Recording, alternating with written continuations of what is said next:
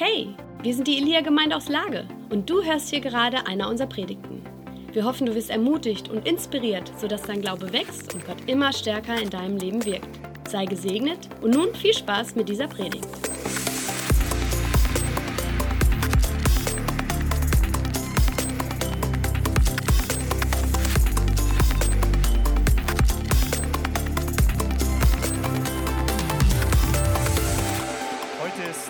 Valentinstag. Ich denke, für manche ein ganz besonderer Tag. Die Geschäfte, die Blumengeschäfte haben tatsächlich alle geöffnet, gerade für einen Samstag. Äh, Ich habe mich auch auf den Weg gemacht, um den heutigen Tag, wirklich ein bisschen den heutigen Morgen ein wenig romantischer zu machen. Ich habe einen schönen Blumenstrauß gekauft, ein paar Schokoladen, habe sie dann in der Sauna hingestellt, in einer Vase mit, äh, mit Wasser. Und heute Morgen wollte ich sie rausziehen. Die waren festgefroren. Ich müsste mich ein, einfach ein bisschen bemühen, aber ich habe sie doch noch rausbekommen und die sehen auch noch schön aus. Ähm, das ist eine Rose von denen auch, die da drin stand. Ja, wir können heute nicht alle hier sein. Ihr seht mich alle am Bildschirm und ich möchte heute auch zum Ausdruck bringen, dass ich euch alle liebe. Wir lieben die Gemeinde und ich denke, dass ich im Namen der ganzen Gemeinde ähm, einfach dies zum Ausdruck bringe und ich möchte bitten, dass Lena vielleicht nach vorne kommt. Ja. Ähm, Lena leitet heute den Gottesdienst und sie vertritt ja die Gemeinde. Ja, äh, zumindest heute ganz besonders. Und ich schenke ihr jetzt die Schokolade und eine Rose als Lie- äh, oder dafür, dass wir die, Gemeinde, die ganze Gemeinde lieb haben. Und ich umarme euch alle ganz herzlich damit. Dankeschön. Ja.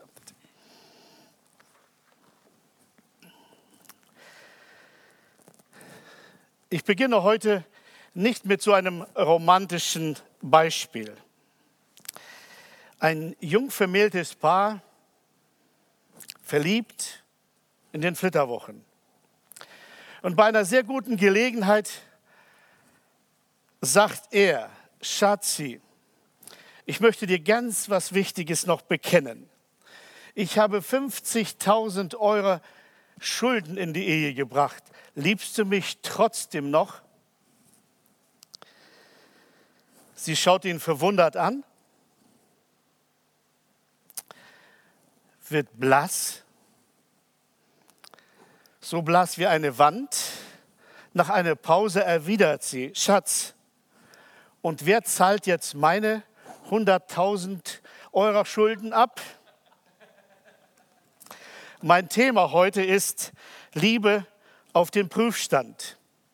Liebe auf dem Prüfstand. In den Märchen wird die Echtheit der Liebe immer auf die Probe gestellt. Und die Helden, die haben dann tatsächlich ähm, ihr Leben aufs Spiel gesetzt, um wirklich die, zu zeigen, dass sie wirklich lieben. Ich dachte so, manch einem von heute hätte das auch noch gut getan, oder? Mal einfach zu zeigen, dass er wirklich noch liebt. Wir Menschen sind Künstler, wenn es darum geht, bestimmte Begriffe oder negative Taten in positive Begriffe zu formulieren. Neulich las ich, ähm, anstatt Kindermord, lasse ich dann äh, Schwangerschaftsunterbrechung. Oder anstatt Ehebruch heißt es dann ähm, ein Ausrutscher. Es klingt, es klingt ja gar nicht so schlimm, oder? Ich denke, ein wenig unter diesem Aspekt sehe ich die griechische Philosophie für die Erfindung der drei Arten von Liebe. Sie spricht von Eros, Philia und Agape. Die Griechen, die waren uns in der Philosophie eigentlich weit voraus. Ähm, Und sie haben wirklich gut nachgedacht. Äh, Aber ein wenig unter diesem Aspekt der Verschleierung sehe ich diese drei Begriffe. Äh, Es soll ja auch positiv, bestimmte Sachen sollen ja auch positiv klingen. Zum Beispiel der Begriff Eros. Eros aus, oder durch diesem Wort oder von diesem Wort kommt auch das Wort Erotik. Eros ist die romantische Liebe,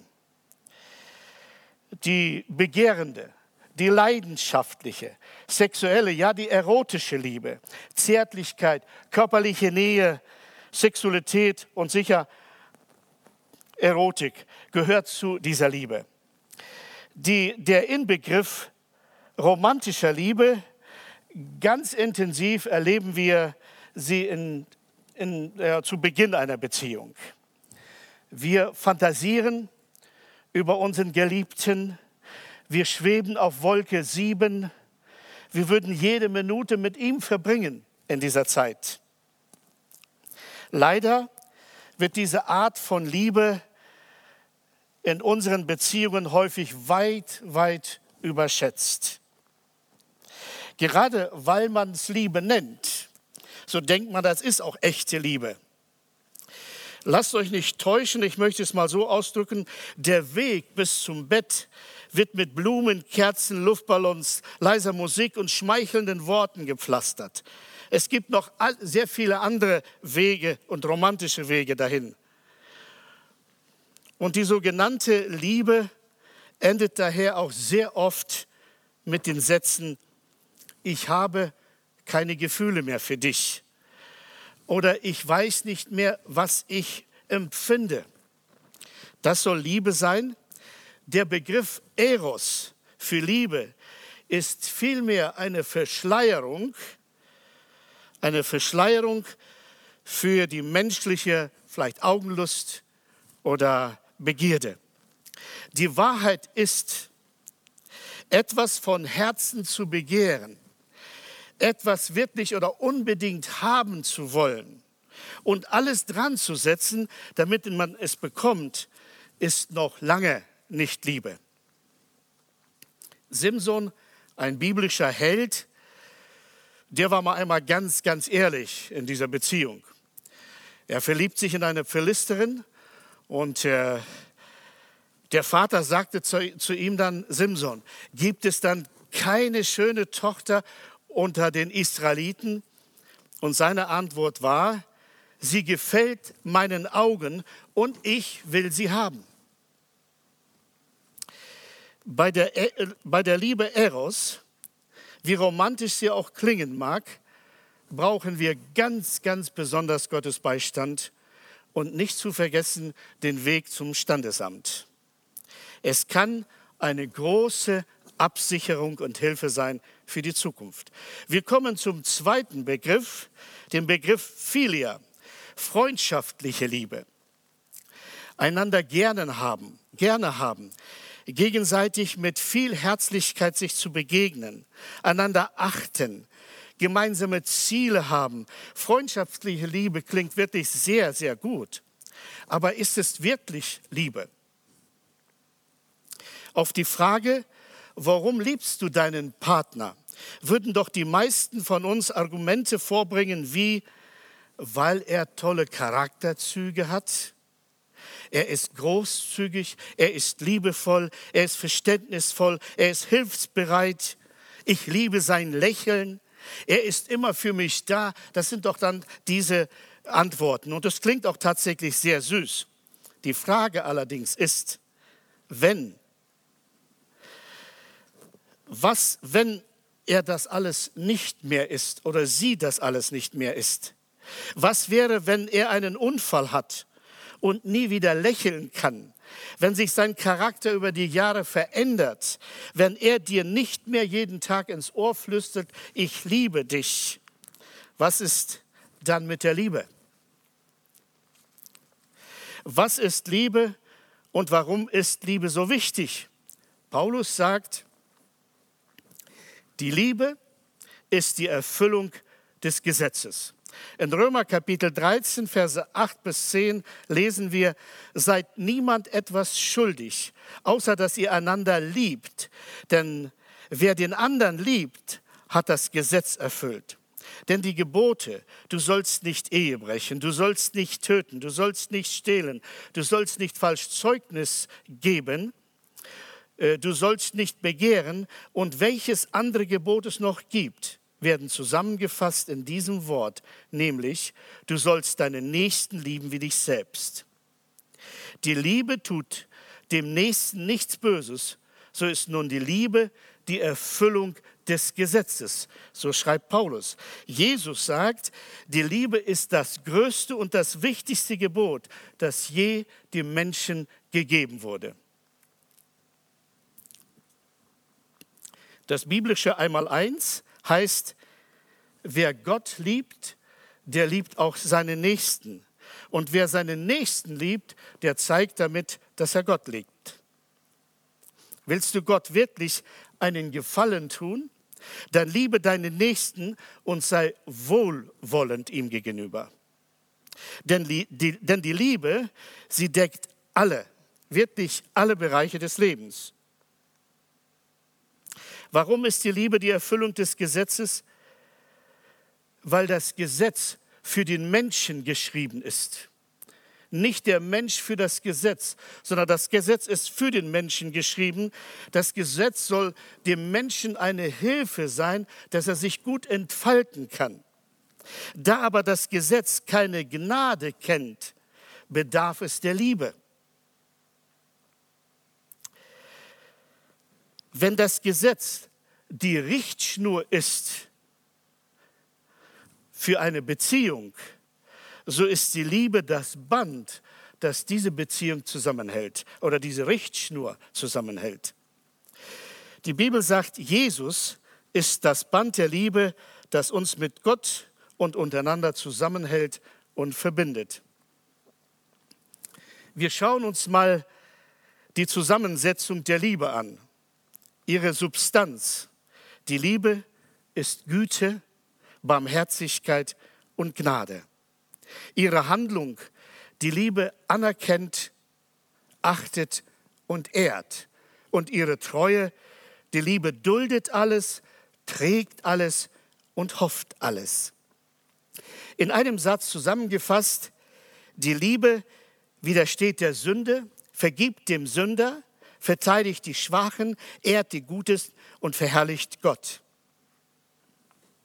Wir alle, wir alle sind nach dem Bilde Gottes geschaffen worden. Und jeder von uns weiß, was gut und böse ist. Unsere Liebe, sie wird nie vollkommen sein, aber jeder, der unter die Spezie Mensch sich befindet, kann von Herzen lieben das hat Gott uns gegeben, schon bei der Schöpfung. Wo begegnen wir diese Liebe am häufigsten? Normal in der Gesellschaft. Echte Liebe findet man am häufigsten in der Beziehung zwischen Eltern und Kindern. Eltern sind oft bereit, für ihre Kinder sich aufzuopfern, für ihre Kinder ihr Leben zu geben. Da ist wirklich oft diese Agape-Liebe, diese göttliche Liebe drin. Weniger Bereitschaft ist zwischen Ehepartner und Freunde. Sie beruht oft auf Sympathieaustausch oder aus Geben und Nehmen. Noch weniger ist die Bereitschaft in, in zwischenmenschlichen Beziehungen. Wir haben es nicht nötig, für Fremde uns zu opfern, hört man dann. Oder wenn jeder an sich denkt, ist an alle gedacht worden.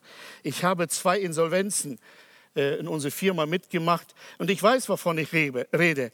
Beste Arbeitskollegen hinter, hintergehen einander, wenn es wirklich drauf ankommt. Es gibt nur eine Art zu lieben und das ist die Agapa-Liebe, die göttliche Liebe. Liebe ist nicht an erster Linie ein Gefühl, eine Tat, oder ein harmonisches Miteinander, sondern sie ist mit einer Person ganz eng verknüpft. Es heißt ja, Gott ist Liebe oder Gott ist die Liebe. Und da Jesus anstelle Gott auf dieser Erde war, heißt es, dass Jesus der Weg, die Wahrheit und das Leben ist. Und Jesus ist Liebe. Er ist so sagt die Bibel, Alpha und Omega. Also Anfang und dann das Ende. Also er ist das Weg oder der Weg. Dann, ähm, er hat alles geschaffen. Das heißt, alles ist durch ihn und zu ihm hin geschaffen worden. Also ist er die Wahrheit. Er gab allem das Leben. Er hauchte das Leben dem Menschen ein. Also ist er das Leben und die Beweggründe all seiner Handlungen war und ist Liebe. Also ist er Liebe. Es gibt nur eine echte Liebe, die göttliche Liebe. Alles andere ist nichts anderes wie ein Gewerbe. Wir als Menschen fragen immer, was haben wir davon? Darum hängt eine zwischenmenschliche Beziehung fast immer von einem Nehmen und einem Geben ab. Wie sagt man so schön, in der Partnerschaft gibt es keine Einbahnstraße. Es ist immer ein Nehmen und ein Geben. Wenn du nicht gibst, dann bekommst du auch nichts. Wenn du nicht liebst, dann wirst du auch nicht geliebt. Zwei Dinge sind es, was der Mensch wirklich von Herzen tun kann. Er hat wirklich zwei Eigenschaften. Er kann von Herzen lieben, aber er kann auch von Herzen hassen. Manchmal schafft er sogar beides zu gleicher Zeit. Das eine kommt aus dem Fleisch, Sitz der Sünde, Römer Kapitel 9, und das andere aus dem Geist, Sitz, Sitz Gottes, Galater Kapitel 5. Paulus formuliert es so, was ich nicht will, das tue ich, und was ich will, das tue ich nicht. Mit dem Geist habe ich das Verlangen, Gott zu dienen, und mit meiner Natur neige ich, das Gegenteil zu, zu tun. Und doch, was tut Gott? Er liebt mit seinem ganzen Sein. Er liebt uns von ganzem Herzen. Was will Gott von uns? Dass wir ihn von Herzen lieben und infolgedessen als Bestätigung unsere Mitmenschen lieben. Also ist die Liebe eine Gott-Mensch-Beziehung. Und je intimer sie ist, desto größere Auswirkungen hat sie. Die höchste und die allerwichtigste Bestimmung des Menschen ist, Gott zu lieben von ganzem Herzen. Das Himmelreich ist also kein Gewerbe, sondern eine Liebesbeziehung zwischen Mensch und Gott. Und aus dieser Beziehung heraus, aus dieser Beziehung heraus gerade entstehen Wunder, Zeichen, Herrlichkeit und Kraft. Fehlt diese enge Beziehung zum himmlischen Vater, fehlt, fehlen Wunder, fehlen Zeichen, fehlt die Herrlichkeit und fehlt auch die Kraft. Meine Tochter schrieb auf Familienseite, also WhatsApp, eine kurze Andacht.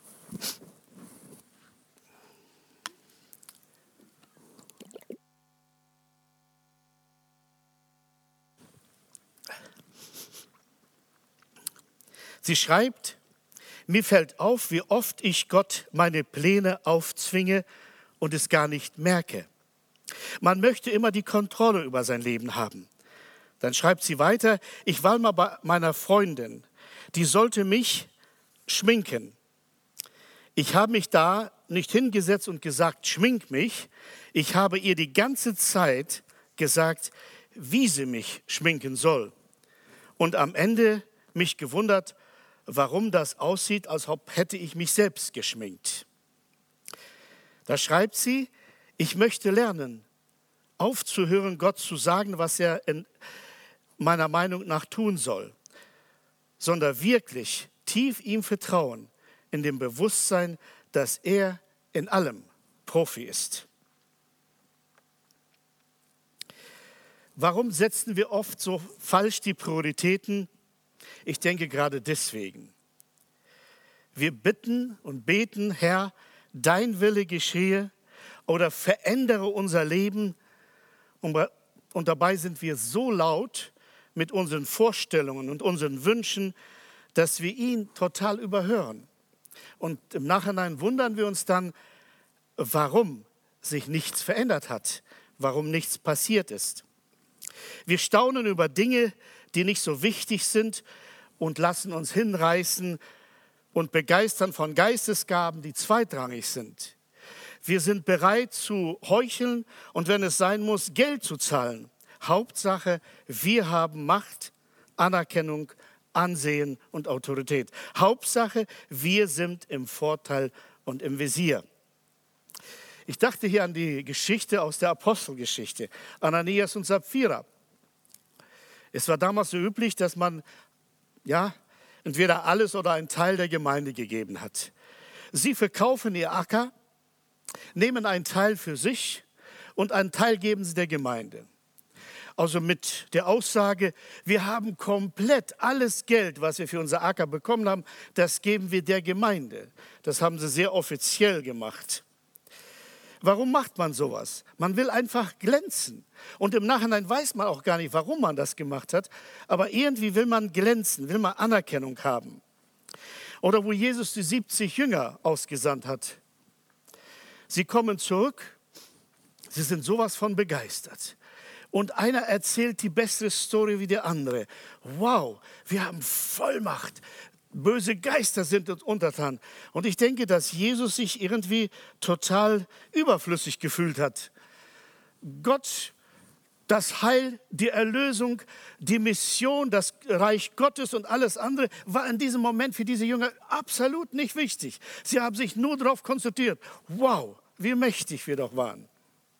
Und da sagt Jesus, freut euch nicht, dass euch die böse Geister untertan seid, sondern freut euch, dass eure Namen im Himmel stehen.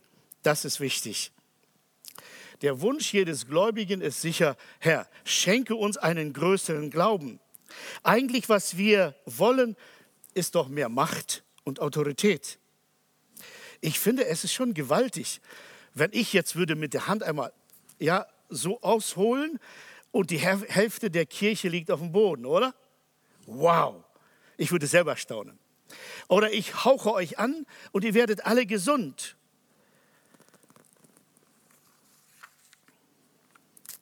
Jesus sagt, ein Senfkornglauben reicht aus, um Berge zu versetzen.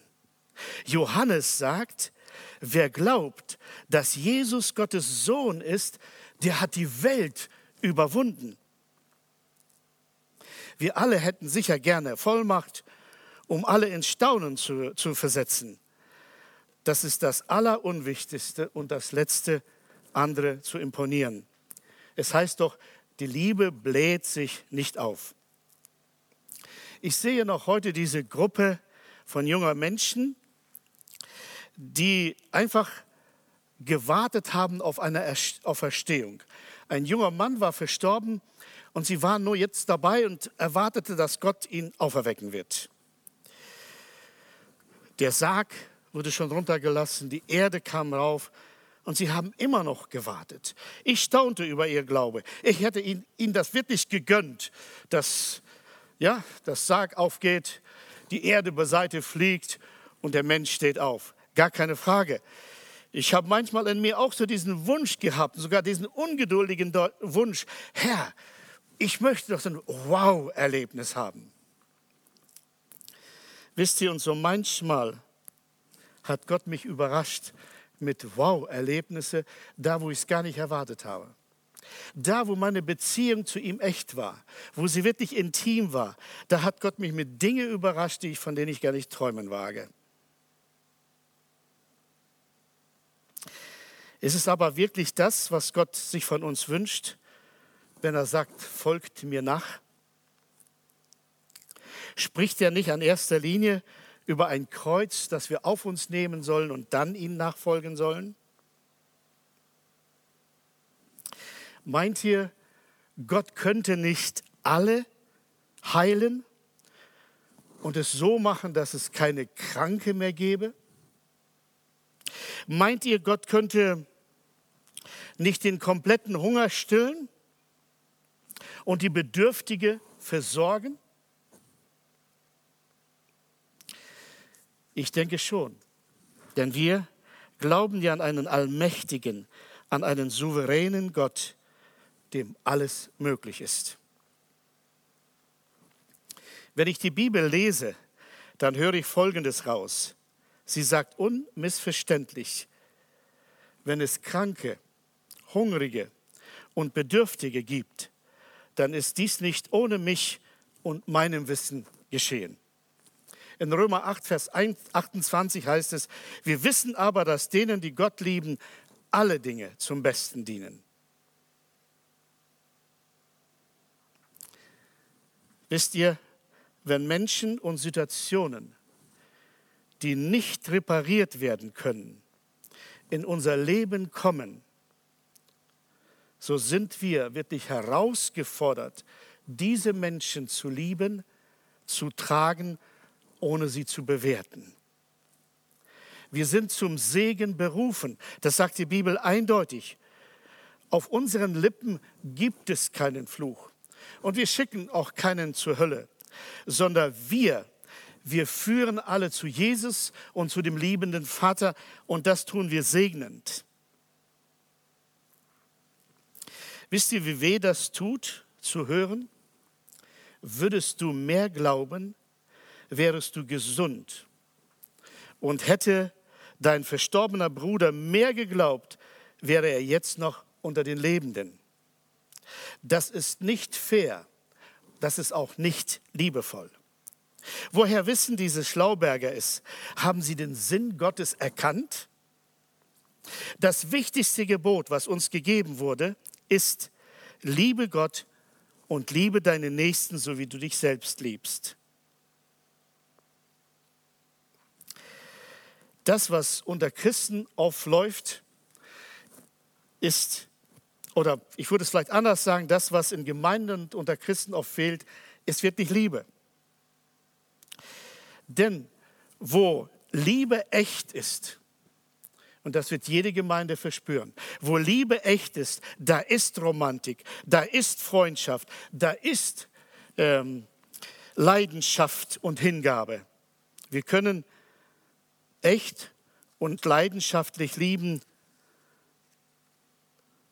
aus der intimen Beziehung mit Gott. Das können wir und das sollten wir auch tun. Jesus spricht von der ersten Liebe. Und wie sieht sie aus? Die erste Liebe macht die Augen zu und küsst voller Vertrauen und Hingabe. Sie nimmt ohne Angst zu haben.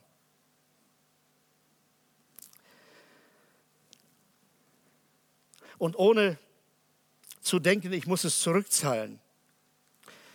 Äh, diese Stelle würde ich sagen, dass die Band nach vorne kommt. Ja. Die Liebe, sie vertraut ohne Vorbehalte. Sie hat wohlwollende Motive und sie hat reine Beweggründe. Sie wird bewegt vom Vater der Liebe. Und wisst ihr, wenn Lieben so geschieht, so sind das göttliche Momente. Das ist das, was Gott wirklich will. Dass wir von Herzen lieben. Und dabei geht es um unsere Motive und Beweggründe das größte Geist, die größte Geistesgabe, das größte Gebot und unsere größte Berufung ist wirklich zu, von Herzen zu lieben. Ich dachte, dass ich hier so ein Gedanke noch für die hineinführe. Ich hatte es erstmal so formuliert, ein Gedanke für Tyrannen. Die gibt es bestimmt nicht in den Gemeinden, aber vielleicht gibt es die doch. Ein guter Bekannter von mir beklagte sich bei mir, dass seine Frau ihn verlassen hat. Er war voller Vorwürfe, um nicht zu sagen voller Flüche. Er sagt, ich sagte zu ihm, ich kenne deine Frau sehr gut. Sie hätte für dich alles aufgegeben und getan. Aber du Trottel hast sie missachtet und dich gegen eure Liebesbeziehung entschieden. Wer sich gegen ein Paradies entscheidet, der kann es verlieren. Und ich dachte an dieser Stelle an den Schächer am Kreuz.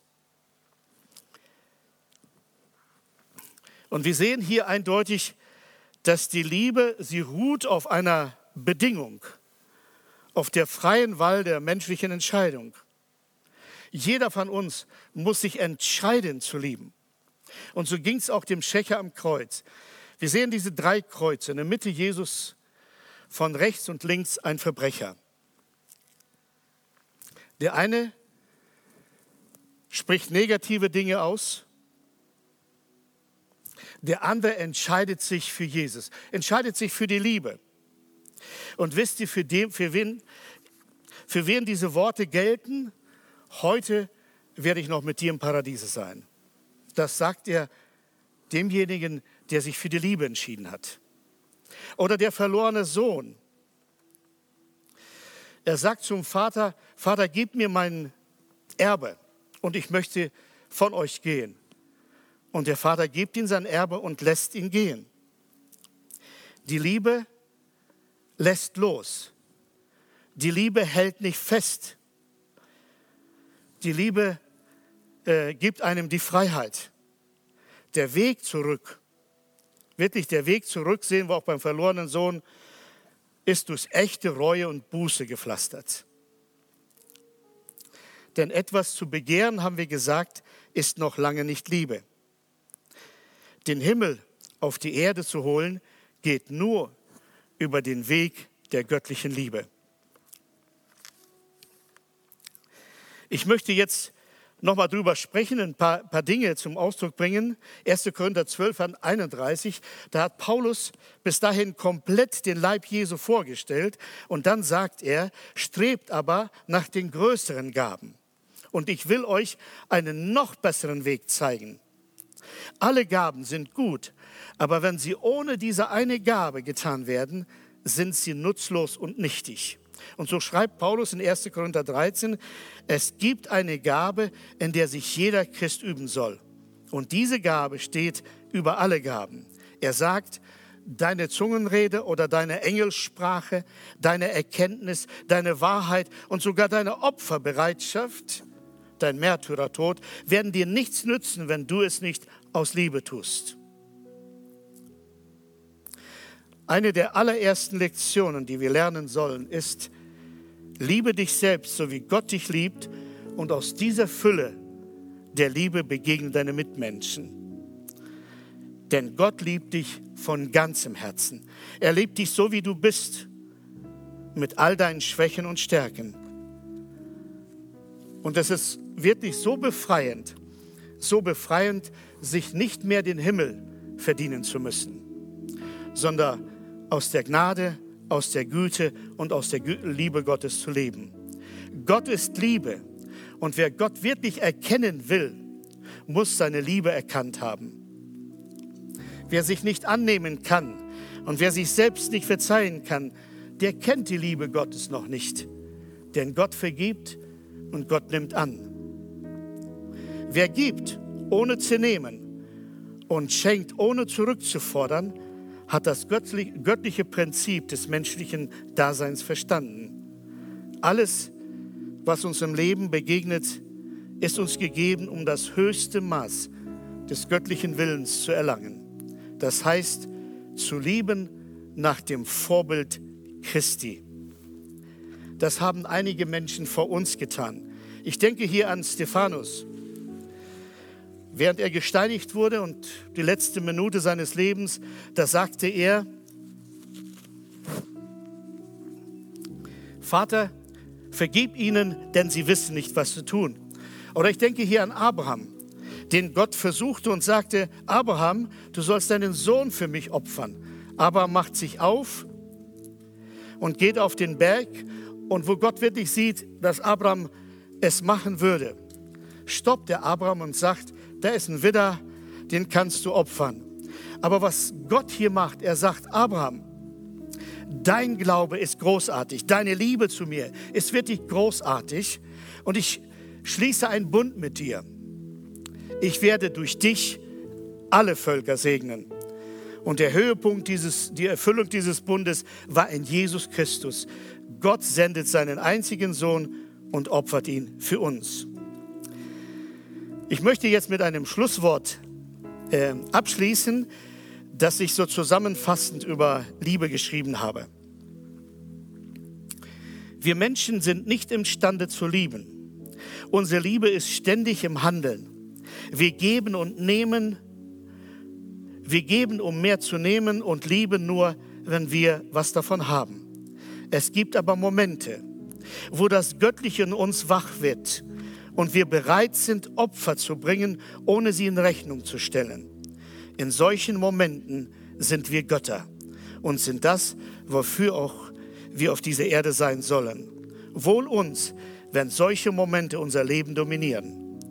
Wer in Gott bleibend ist, wird viel Frucht bringen, sagt die Bibel. Und solche Momente verschönern die Welt und ehren Gott. Es lohnt sich, wirklich darüber nachzudenken und gerade in so einem Tag wie heute am Valentinstag. Amen. Wir hoffen, du hast diese Predigt genossen und bist jetzt neu motiviert. Wenn du mehr über uns erfahren möchtest und Hunger nach mehr hast, dann komm doch einfach bei uns vorbei und erlebe es live. Ich hoffe, wir sehen uns. Mehr Infos über uns findest du unter elia-lippe.de.